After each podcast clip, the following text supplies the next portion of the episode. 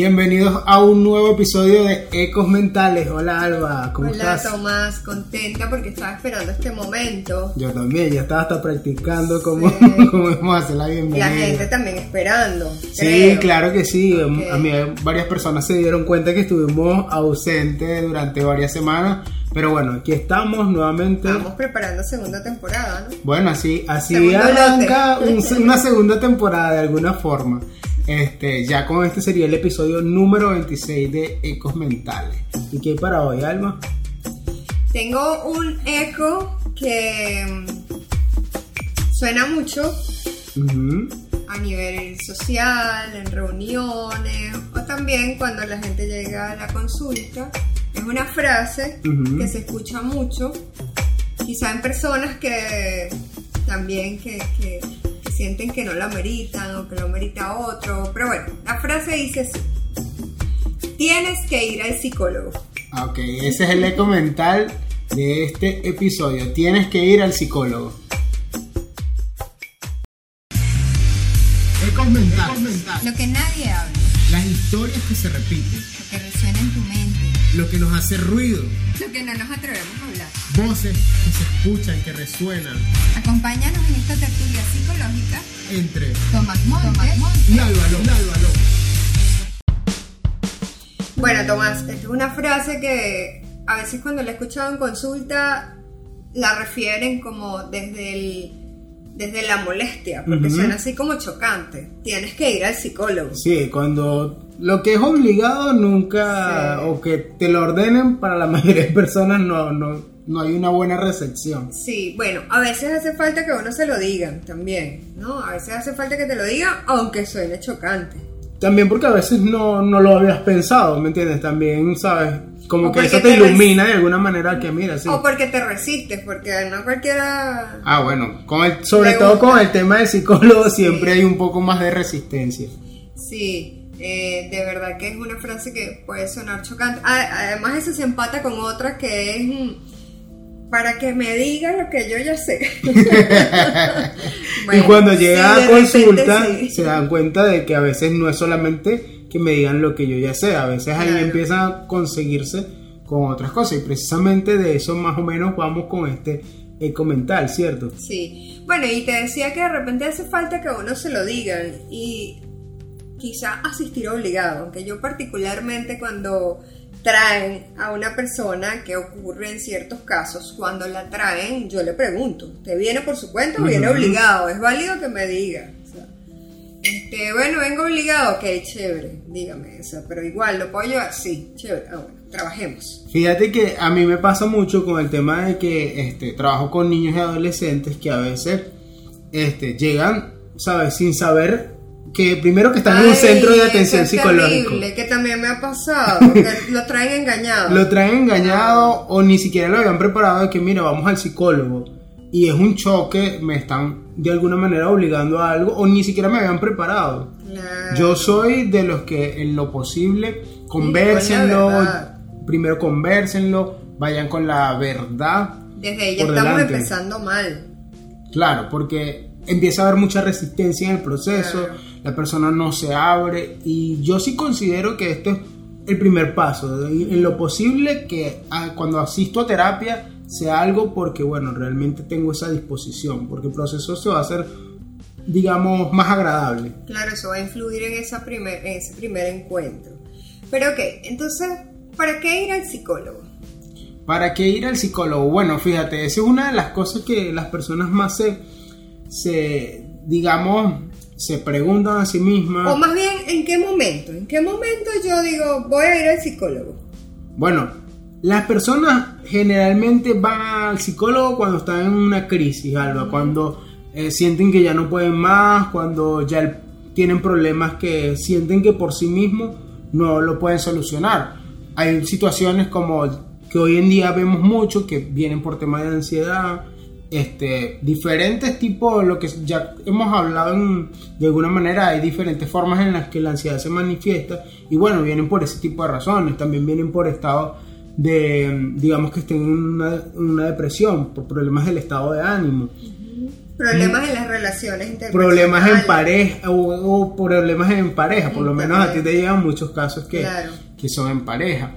Pero esto no son las únicas formas en las que, o en los únicos momentos en los que yo digo voy a ir al psicólogo.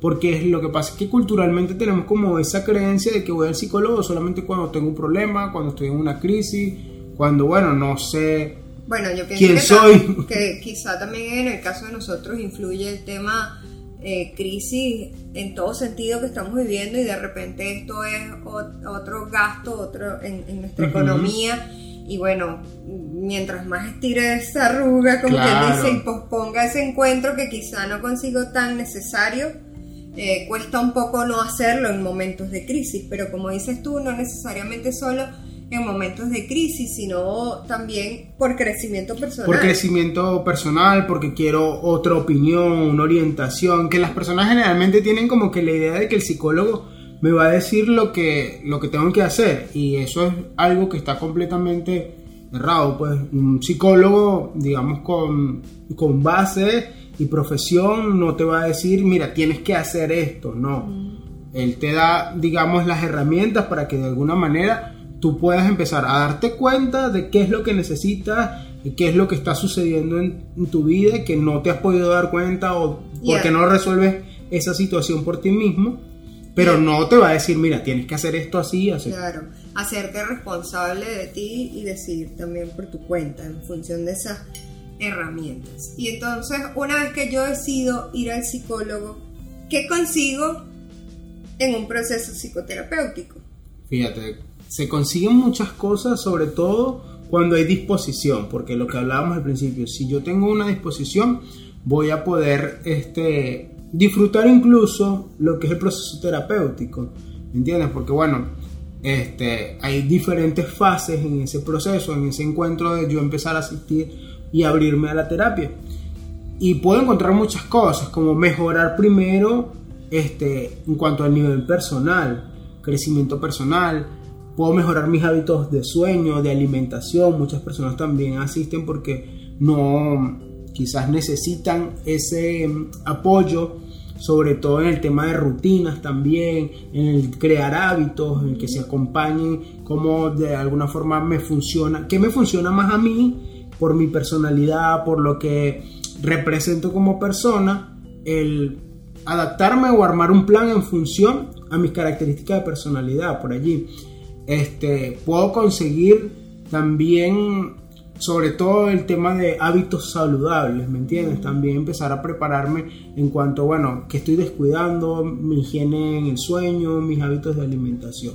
También la forma en la que nos relacionamos con los otros, en la que me relaciono con la pareja, con mis padres, con mis hijos, eh, con amigos, en lo laboral, eh, revisar todas esas creencias o pensamientos limitantes que no nos permiten crecer más en la vida, eh, que nos mantienen frenados quizás ante ciertas eh, acciones, situaciones, problemáticas. De verdad que en el, proceso terapéutico son muchas las cosas que podemos obtener. Sí, así es. Pero Alba, hay algo súper importante en este proceso terapéutico que es con quién voy, a quién recurro realmente, a qué psicólogo busco para iniciar un proceso terapéutico. Eso también muchas veces las personas se lo preguntan y dicen con quién voy, es decir, porque ahorita, sobre todo con el tema de redes sociales, digamos que hay más exposición y ahí, digamos, tenemos más este profesionales al alcance. Pero bueno, sabemos que no todo el mundo está preparado o no todo el mundo tiene quizás la, digamos, la profesión al nivel que yo requiero o que necesito. Con esto hay que tener mucho cuidado y usted tiene no solo el deber, sino el derecho de exigir credenciales. Si va al psicólogo es que realmente sea psicólogo. Su decisión a qué va, si va a un psicólogo, si va a un coach, si va a qué. Pero como es su decisión, si va al psicólogo, bueno, revisar credenciales. eh, Primero que saber que esté certificado por la Federación de, de Psicólogos del país donde esté. También que la- en, en cuanto a las especializaciones, porque si voy, si lo que quiero, si lo que tengo son inquietudes con mi hijo que tiene problemas de aprendizaje, bueno, ¿qué psicólogo se especializa en eso? Si de verdad hay alguien Claro, que también en esa área, no lo revisar. voy a llevar con alguien que trabaje con parejas y va a revisar al niño. Claro. A mí Eh, por lo menos a veces me dicen, pero no puedo atender a mi niño. No, no puedo, porque es que no me especializo con niños. Y es algo que cuesta entender. Pero usted es psicólogo, sí, pero no trabajo con niños, no tengo las destrezas ni me especializo en Claro, eso. te Todo preparaste un estudio especial en otra eso. área completamente. Y que no quiere decir que no tengas los conocimientos, porque tú los puedes tener. Pero es muy responsable también de tu parte decir, yo tengo estas limitaciones. Y lo más importante es que uno al final pueda realmente contribuir al proceso de la persona que llega a la consulta. Sí, entonces bueno, cada quien tiene su área, puede ser niños, adolescentes, psicólogos que se especialicen en pareja, en, En el área organizacional, a veces en- también las en personas necesitan... también. La, la persona, eh, no todo el mundo tiene una, por ejemplo, una certificación en deporte o trabaja en el trabajo de grupos, como es el trabajo de- de- en las empresas. En lo clínico, en la salud, o sea, de verdad que hace falta revisar. Y revisar también por referencias, Alba, ¿sabes? Uno puede empezar, mira, tú conoces a este psicólogo en, lugares donde, bueno, vivo Claro. en cierta ciudad y bueno, voy a asistir a, a esas, en- a consultar dentro de esa ciudad. Bueno, referencias, mira, ¿sabes quién es? trayectoria, pues, Eso mismo, la personas la trayectoria.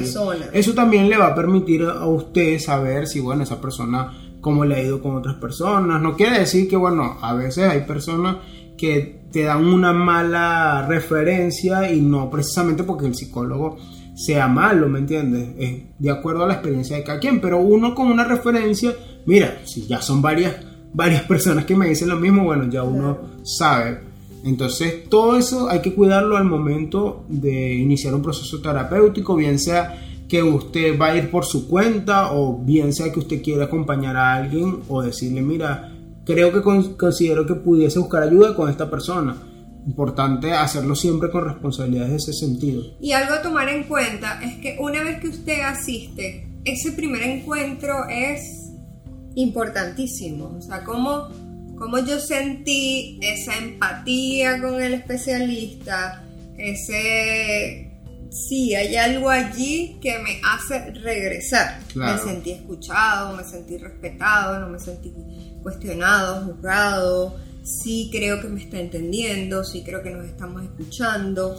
Lo otro Ese que, que comparto con influye es, mucho en la relación terapéutica. sabes, hay algo que, que no se puede dejar a un lado, porque de alguna manera que, que, puedo conseguir también dentro de, bien sea el centro o el terapeuta a donde asisto, si de alguna manera comparto las mismas creencias o valores, que quizás esto a veces es complicado de entender, pero que en el sentido de que, ok, esta persona tengo esta referencia, de quiz- quizás trabaja para fundaciones, y entonces te haces una referencia que, mira, es una persona que tiene estas cualidades, y yo comparto esa, mm, esas características, entonces probablemente eso también me va a permitir tener un poco más de apertura al proceso.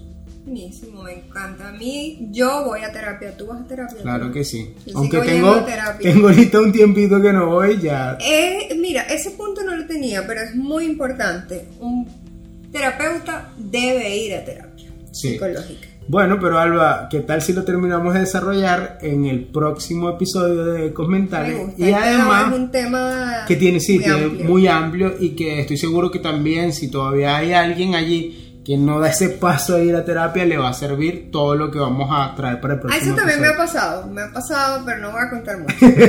me ha pasado que llegan y me dicen al final, ay, yo no pensé que era así. No me sentí tan mal. Bueno, de, de eso vamos a hablar entonces no en el, en el próximo episodio.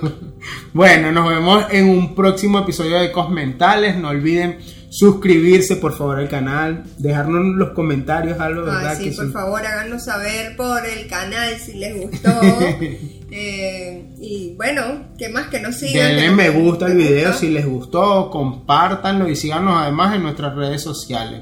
Arroba qué problema cuando. y arroba Tomás Evelio. Y no olviden seguir nuestro centro arroba C Psicocrearte, que además estamos de aniversario, Sí, Alba. cuatro años. Sí, cuatro años. Y bueno, además tenemos muchas cosas preparadas.